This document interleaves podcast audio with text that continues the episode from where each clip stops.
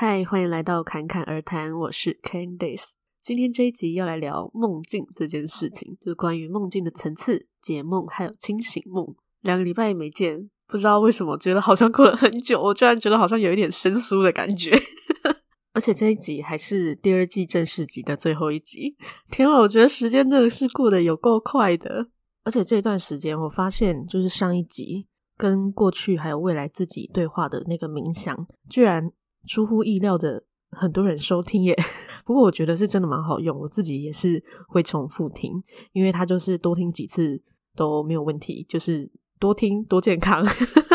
的一集。所以如果你觉得这些内容啊，对于你的一些朋友，或者说你想要把它分享出去的话，都非常欢迎可以帮我分享，然后也欢迎到 Apple Podcast 给我评论。那再来就是，当然也是要记得订阅喽，这样子之后就不会漏掉更新的讯息。那准备好这一集就要开始喽。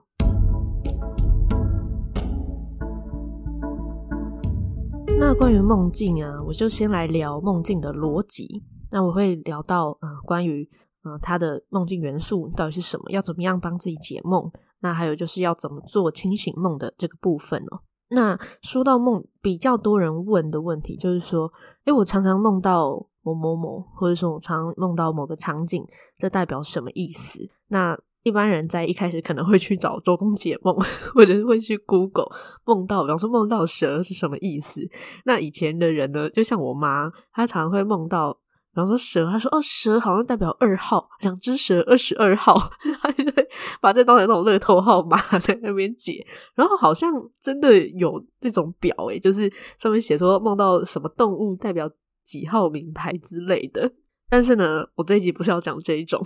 那种准不准我就不说了。嗯、就是对，看个人。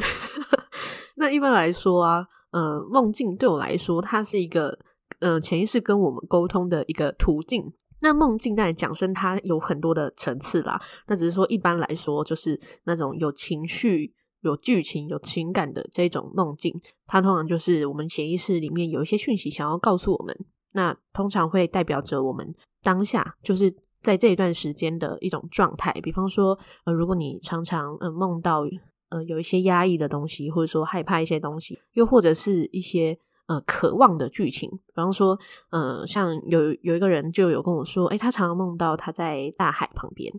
那至于每一个人对于大海的想象，或者是说对于大海的联想会不一样，所以通常如果在解梦的话，我们就会先把呃这个剧情先至少先写下来。那写下来之后，我们把这些所有的元素再一一的拆解。比方说，假设我就随便讲一句话好了，就是哦，有一段就是呃你在大海旁边跑步，假设就这一个场景。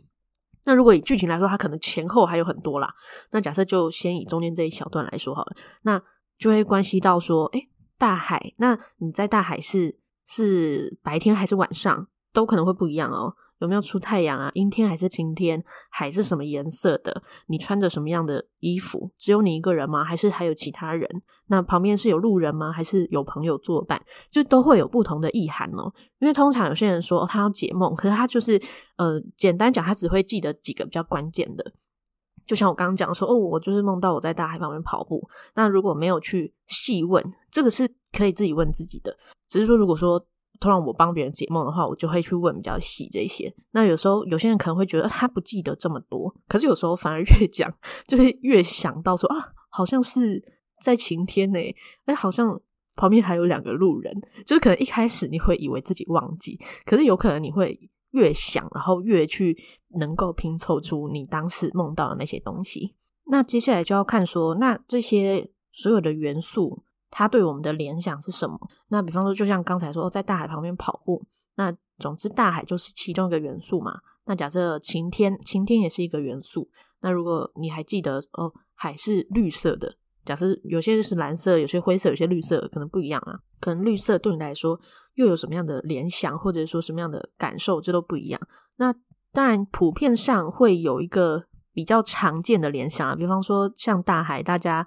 比较。以集体意识来说，常常会联想到的都是呃很舒服啊、平静啊，或者母亲啊，或者一种源头的那种感觉，或是呃很宽阔的这种联想，通常会是这一类的。那也有可能不一样的，就比方说有些人的特殊经验，比方说他小时候就很害害怕海，所以他可能在海边，他虽然他在海边跑步，可是他是害怕的，也是有可能。所以要看每一个人联想是什么。所以当我们发现说，哦，我们有一个梦，然后我们想要去解的时候，我们就可以先把这剧情写下来，再来就是把人事时地物。都标出来，再一个一个去对应，说这些让我们联想到什么？那在这个过程中，可能就会慢慢发现，诶，这个梦境对自己的意义，有些可能是一种渴望。就以刚才说哦，在大海跑步旁边跑步这样子的案例来说，那你可能在跑步的时候，你可能是舒服的，然后是觉得很开阔的。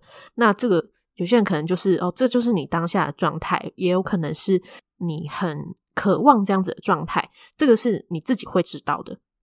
那知道这一些的好处，就是你对于生活的一些选择上，可能就会有一些答案。比方说，你明明希望的是很自由，那你可能假设刚好面临工作的抉择，好了，一个是很自由，一个是很拘拘束你之类的，那你可能就会知道说你心里要的是什么，就这一类的啦，你就可以去对应。所以呢，关于解梦啊，如果说去 Google 就是看周公解梦的话，基本上。可能也是会一头雾水，虽然说我以前也是会这样，我以前真的也会去 Google 说啊，梦到某某某，梦到什么什么东西代表什么，我真的会 Google，可是就是一看就是哎，你就很多答案，就是很多不一样的解释，就觉得好像都没有很 touch 到我自己的那种感觉，所以透过自己去拆解这些元素是最直接的。那有些人会想说，比方说梦到前男友、前女友，好了。就会想说，我是不是还放不下？尤其是，嗯，他已经有新的对象的时候，就会想说自己是不是还放不下，或者说常梦到呃过去的某一个人之类的，或者想说啊，他是不是有什么话想要跟我说？那这个时候呢，我都会觉得，其实，在梦里面所有的，不管是人还是事件还是场景，就是任何的东西，它都只是一个元素而已。它只是因为说，我们的潜意识有一个讯息。那这个讯息，我们的联想就是那个角色，或者说就是那个场景，所以他就会这样表现。比方说，某一个人给你的感觉是很温暖，好了，那如果你的潜意识想要表示呃很温暖的这个感受，他可能就会用那一个角色去套入这个剧情里面。所以你梦到的人，并不是真的就是那个人，就只是我们自己内在的一个投射而已。所以梦境。嗯，对我来说是很有趣啦，就是很像是在解密嘛，就当我们写下来，然后一个一个去对应，就会发现说，哦，原来他想要说的是这个。所以对我来说啊，梦境里面你梦到谁，或者说你梦到什么场景啊，那些其实不是最重要的，最重要的是那些东西给你什么样的感受，或者说给你什么样的联想，那再去对应你生活中是不是也有对应的状况。比方说，嗯，像被追杀，或者说。跑得很累，这种很常见。那这种通常比较多，就是因为可能压力太大，然后会一直被追着跑的那种感觉。那你就可以去想，假设这个场景让你联想到就是压力，那就可以去联想是，呃，压力是你在生活中是工作上吗？还是感情上？还是家庭上？那再去面对自己说，诶，内在是不是有一些什么样的失衡，或者说有在逃避什么样的事情？这样子。那刚才讲的是解梦嘛？那通常你有一个梦要解，一定是因为你也记得 这个梦境长什么样子。但是有一些人呢，他可能就说他几乎都没有做过梦，就是他觉得自己好像睡觉都不会做梦这样子。那我觉得通常，嗯，只是因为不记得自己有做梦。那这个情况，如果说你生活也都很自然、很顺畅的话，当然也没有什么问题，没有什么关系。但是因为梦境它是一个潜意识跟我们沟通的一个管道嘛。所以，如果说你是一个原本一直都会做梦，然后也知道自己有在做梦的人，可是突然有一段时间，你觉得那一段时间好像都完全不会做梦的话，那可以思考一下，是不是那一段时间有在逃避什么样的事情？然后对于自己的状态，或者说遇到的人事物，是不是有一些没有办法去面对的，以至于大脑刻意去遗忘某部分的一些情绪感受？那这个答案当然是只有自己才会知道啦。那再来就是有些人可能就是相反，就是几乎每天都会记得梦。那我觉得这不是一件坏事，就而且我，我其实也是这样，就我几乎每天都可以记得自己的梦，只是那个梦境的剧情的长度 就不一定，有时候可能只记得某些片段，有时候可能就是很完整这样子。那有时候是看我有没有想要记下来，通常刚醒来的时候都会记得蛮清楚的。那如果我有记下来的话，就会真的记得这样子。那我觉得有记录梦境也算是一个可以多认识自己的一个好习惯啦，只是要看你有没有这个时间。你可以用录的，也可以用打字的这样子。那知道梦境啊，就知道自己有在做梦，然后记得自己的梦境，还有一个好处就是这样子也比较能够去做清醒梦，然后甚至是可以控制梦境的这个经历。那这个我觉得是好玩的，有兴趣的人当然可以往这个方向去玩。只是像记得梦，有时候如果说你是做噩梦的话，当然就会觉得说我不想要记得噩梦嘛。那我当然也有做过噩梦啊，小时候就是做了噩梦就只能就醒来就很害怕这样子。像我小时候有做过一个噩梦，是我到现在都还记得哦。就那时候我还跟我爸妈一起睡觉的那种年纪，我就是梦到我在一条路上，而且那一条路呢是很小的路，然后旁边就是悬崖的那种 S 型，然后就只能走那条路。就那一条路的人前面就是翻过来，就是都没有脸，我就吓死。然后我醒来之后呢，继续睡，居然就继续回到那个场景，好像就是那一晚，就是我醒来然后又继续梦，这样大概好像两三次吧。就我只记得就是翻过来，然后脸是白的这样子。就 小时候就觉得好可怕哦，但是呢，现在我就发现呢。有一个对于噩梦很好的一个解法，如果说你是会做噩梦的人，我觉得非常好用，那就是在刚醒来的时候就去补一个画面，因为通常我们刚起来，如果噩梦不外乎情绪就是诶可能恐惧啊、不安啊、紧张这一类的情绪嘛，所以你可能没有办法马上抽离出来，就是你可能还在那个情绪里面，但是呢，你可以马上，你可以透过想象或者感觉都可以。你去想象刚才那些很可怕的，不管是呃什么僵尸的恶魔还是什么东西，那些很可怕的东西都脱下戏服，就是把它变成一出戏，就是让自己知道说，哦，这个梦不过就是一出戏而已。然后跟里面的人事物说，好喽，收工喽，放饭喽，再想象他们变成很开心、很可爱的样子，当成结局，就是这个结局让它变成是舒服的、开心的过程，不管是多么的曲折、多么的可怕。它都只是一出戏而已。那这个结局呢，加上这个短短的小小的结尾，其实就可以直接去转化自己对于梦境的这个感受。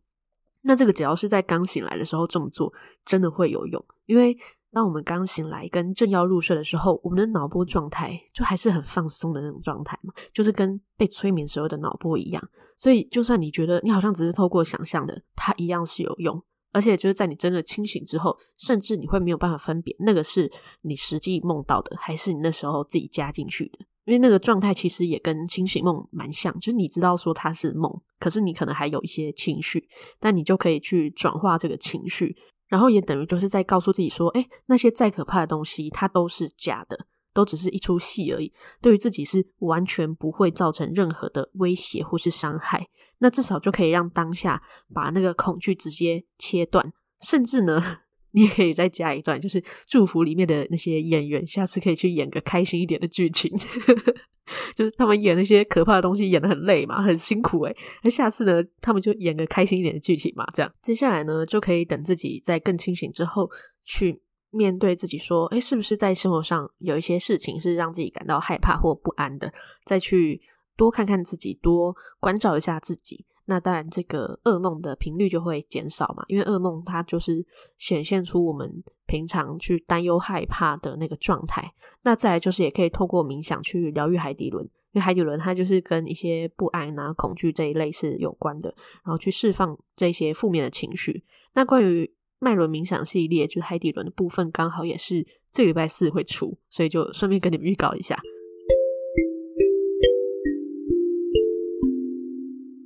那刚才聊到的是，呃，知道自己在自己有做梦嘛？那现在要聊就是清醒梦。那清醒梦呢，就是梦中里面你知道自己在做梦，那甚至呢还可以去控制梦境的场景。然后去控制你在梦里面的角色要去哪里，这样子，这个感觉有点像是在玩 VR，就是很实境的感觉。可是又比 VR 还要再更实境一点，就是你已经就是那个角色，可是你又很知道说你不完全是梦中的那个角色，你可以去控制它，然后你可以去改变很多的东西，这样子。但是基本上所有的五感都是一样的。就是包括呃温度啊、触觉啊、听觉、视觉等等的这些，都跟现实上没有什么分别。那但每一个人的感受的层次也会不太一样，有些人可能诶就有注意到视觉或者听觉，有些人可能呃在嗅觉上可能很敏锐之类的，这个跟你现实中的感官细腻度是有关系的。所以呢，如果我们在生活中对于自己的感官是越细腻的，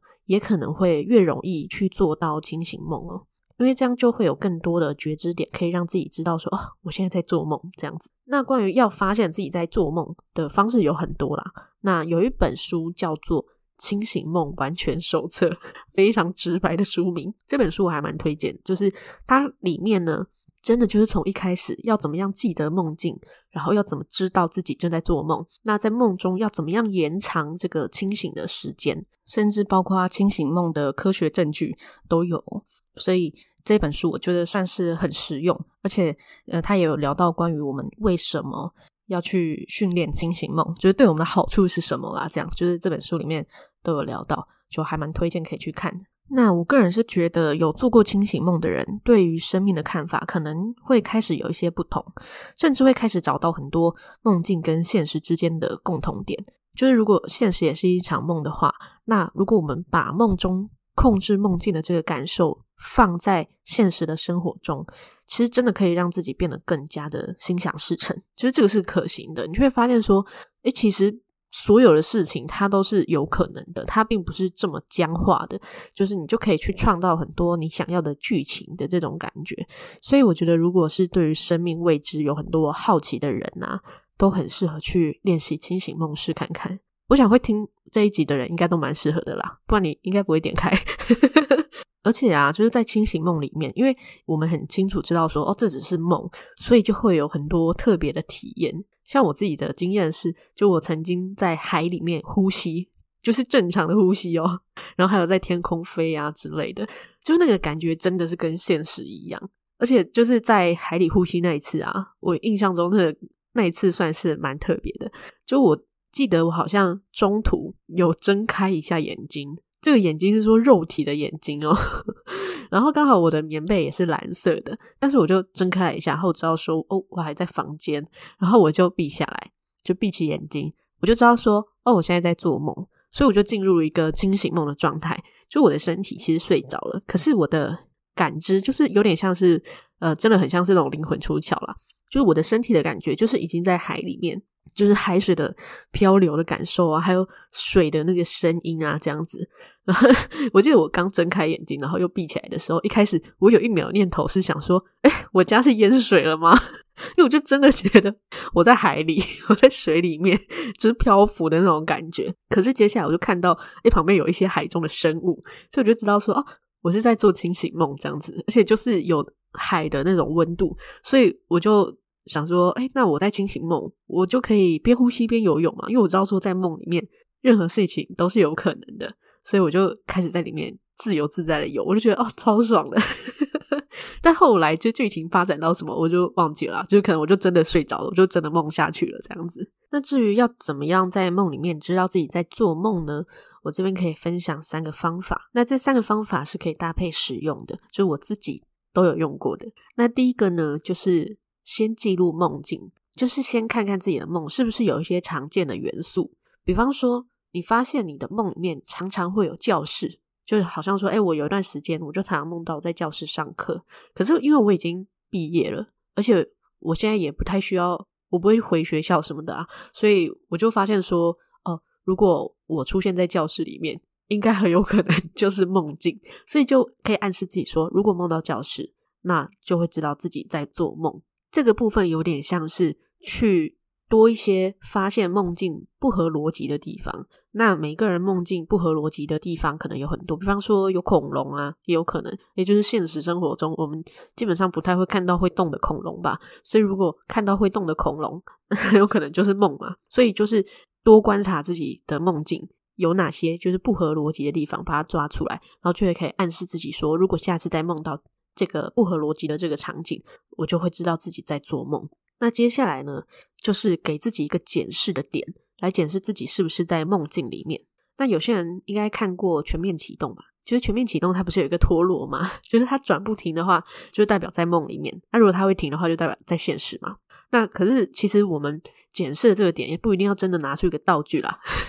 就我们可以很简单，像我的就是呃搓我的手掌心，就是用我的右手指呢搓左手的手掌心，然后看看能不能很轻松的穿过去，就会知道这是不是梦。或者是说，可以拉一下自己的手指头来看一下，哎，这手指头有没有变长，就知道是不是梦这样子。那这些动作你可以在现实中常做，就是你在现实中做的时候，你就告诉自己说啊，这个没有穿过去，所以这是现实生活嘛。那当我们常常做的话，我们就比较有可能在梦里面一开始有一点怀疑的时候，就很自然的做这个动作。那这个动作就会成为唤醒现实中这个觉知的一个连结，那就会。发现说哦，原来我是在做梦这样子。那再来第三个呢，就是在生活中提高觉察。就是觉察呢，是包括自己现实中当下每一个感官跟状态，不管是情绪的状态还是身体的感受，都是。例如说，现在你正在收听《侃侃而谈》的 Podcast，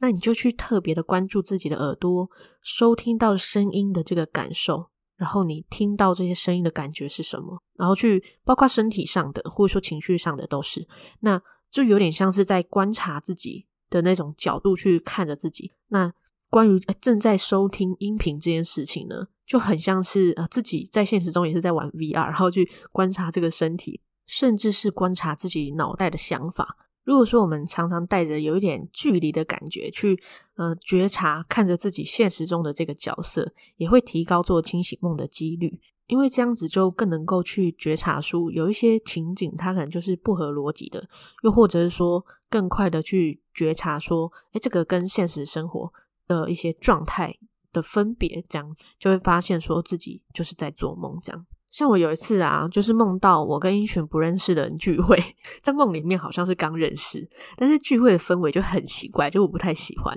而且那些人就是现实中好像不会聚在一起的人，所以我就在梦里面突然觉得很怪，我就开始有点怀疑是不是我就是在梦里，就才有可能会出现这样的状态嘛。那我就拉了一下我的手指头，我就发现说，诶，变长了，然后我就有点开心，我想说啊，我果然是在梦里，所以我就一转身，因为我就知道在梦里面。我就想说，好，那我不要待在这了。然后那个梦境的场景就开始转变了，就开始原本是有点灰暗，然后就开始变亮，这样子，我就觉得还蛮有趣。那提高对于生活中感官的细腻度啊，在梦里也有可能会提高这部分感官，而发现就是在梦里。像我一开始啊，就是常用呃，就像我刚才那样子，就是诶可能拉手指啊之类的，然后才发现说哦，确认这个就是在梦里。但是之后我就发现，温度对我来说。也很常是一个进入清醒梦的入口，因为梦境大部分可能比较多就是视觉嘛，再来就是再加上听觉，那触觉跟味觉就比较少。可是基本上有触觉跟味觉就已经还蛮接近清醒梦了。所以有几次我的清醒梦是我感受到手里的温度，然后还有触碰到东西的触觉，然后来唤醒这个意识，就发现说哦，自己是在做梦这样子。像有一次我就是梦到。我跟朋友在雪地里面，但是我的手是热的，就我发现我的手是有温度的。那接下来我的手碰到雪，雪还是热的，所以我就看了一下周边，诶，发现诶周边很多外国人，所以我就发现说，哦，是梦，因为我知道我还在台湾，我知道我没有出国，然后我就知道我在做梦嘛。就接下来我就是清醒梦的这个过程这样子。那关于刚才说，就是有触觉、味觉那种很接近清醒梦，但是又。可能我觉得也不太算清醒梦的这个印象呢，是有一次我在快要醒来的时候，就梦到我在吃一个超好吃的东西，在梦到一个好吃的东西，然后有触觉有味觉，真的是超级幸福的，因为真的跟你真的吃到这个东西是没有两样的。但是我忘记是吃什么，就好像不是现实中的一个食物，可是我就记得就是超好吃，然后好像是一个粉红色的甜点吧，就很好吃，然后醒来的时候心情超好。那我会说那个不完全算是清醒梦，是因为我印象中我那个当下好像没有觉得是梦，因为我就觉得很真实，我就觉得我真的在吃这个食物，然后醒来的时候还有余韵，你知道吗？就是那个味道好像还在嘴巴里面，真的很像是刚吃完。那关于有余韵啊，就是我曾经有余韵的，还有就是听觉，就是有一次我也是梦到一个音乐，就我忘记是快睡着还是刚醒来的时候听到的，就印象中也就是真的非常好听的一个曲子，然后好像是没有什么画面，就是音乐。然后我那个当下我还想说，我一定要把它记下来，因为我在听到那个音乐的时候，我知道那个是梦的声音，然后我就想说，我一定要把它记下来，因为我觉得这真的太好听了。结果我就真的醒来之后，我就忘记怎么唱了。可是我就是有印象中，呃，有一个非常好听的音乐，就我听到这个音乐，然后心情是非常好的那种感觉，这就有点像是在梦里面被疗愈的这个过程。所以我觉得有这些体验其实还蛮奇妙的。那但是呢，有一些人在梦里面知道自己在做梦之后啊，可能会因为太兴奋而醒来，或是说突然做一个太大的场景转变，然后又落到梦里面，就是那个觉察。就消失了，这样，然后就继续做梦了，这样子。比方说，如果说想要在梦里面飞行，就会建议说，可以试着从离开地面一点点开始，因为这样子可能就不会突然太兴奋，想说“天哪，我飞起来了”，这样子很开心。除非说对你来说飞起来，或者说变换场景啊之类，对你来说是一个很平常的事情，那当然就可以试试看嘛。毕竟在梦里面，就是你就可以尝试任何自己想要做的事情，反正就只是梦。可是呢，在当下那个感受真的跟在现实生活中没有什么分别，甚至呢，可以因为那些体验啊，带给自己在现实中更多的勇气，因为你就会发现说，诶，有些恐惧可能只是你自己想象的而已。那最后呢，要来聊关于了解梦境的意义。那对于梦境的理解啊，我的感觉是梦境它是有层次的，就是第一个层次就是最常见的那种嘛，就是有很多的情绪，然后通常跟现实生活中的状态是有关系的。那这个就属于潜意识在释放情绪的方式嘛，就可以透过解梦去了解自己的内在状态，诶，是不是有一些压抑，或者说需要面对的一些状态？那再来有一些层次的梦境是我们可以在梦里面学到东西，但是这种梦通常会是在就是我们现实中的状态是比较平稳的时候才比较有可能会出现的。那这个有点像是更深层的潜意识。那有些人会说，那个是智慧的我，或者说高我的讯息。那它会带给我们一些有用的资讯，或者说对生活有帮助的一些暗示跟提醒。那这有可能会带给我们生活一些突破。那再来到比较深的层次，就是有点像是灵魂出窍，就是你是已经是清醒梦的，然后你已经很能够控制你的清醒梦的状态。你可以带着这个意识去到任何你想去的地方的这个时候，你可能就可以探索到很多未知的领域，可能还包括一些过去、未来，或者是更深的集体潜意识都是有可能的。但是这个部分我是还没有做到，所以呢，我就不多琢磨了。但我相信这个是有可能的。那以修行来说，这个就是梦瑜伽的一个范畴里面。那对我来说啊，探索梦境跟探索现实生活其实没有什么分别，因为两者就是息息相关的，很像就是游戏伺服器不同这样子而已。那唯一差别就是现实生活中是有肉体的限制，所以一切的变化不是这么的快。但是在梦境，它可以很瞬间很快嘛，因为没有什么任何的限制这样子。那有些人可能会想说，就算是做清醒梦，醒来可能也会发现说，它就只是梦啊。那体验那一些过程又又有什么意义？可是我觉得这个就跟我们现实生活中一样啊，总有一天我们也会离开这个身体。那这也不代表说我们使用这个身体这个过程中体验的所有事情就是没有意义的啊，因为意义就是在体验的当下，而并不是什么任何的目标或者结果，而是在我们去体验的这个当下，那个意义就存在了。所以，对于梦境的探索或者说意识的扩展，对我来说是可以让我们对于生活的感受是越来越开阔的，然后越来越去相信说。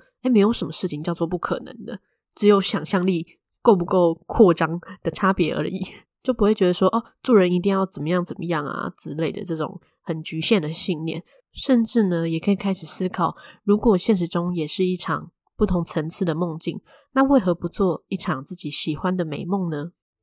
好的，那这一集就到这边。接下来呢，就会进入新年特辑的脉轮大扫除冥想系列。那一样是周一跟周四更新，但是一次会上两集。一集是分享生活中如何去检视，就是当天要分享的那个脉轮是不是失衡，然后那个脉轮对应的状态是什么。那一集呢，就是可以直接听着照做的冥想练习。那会分成两集，是方便给你们重播啦，因为我在正常讲话。像这样分享一些平常的东西的语调，跟讲冥想语的那些语调会很不一样。所以如果放在同一集，然后它自动重播的时候，就声音可能会突然变调，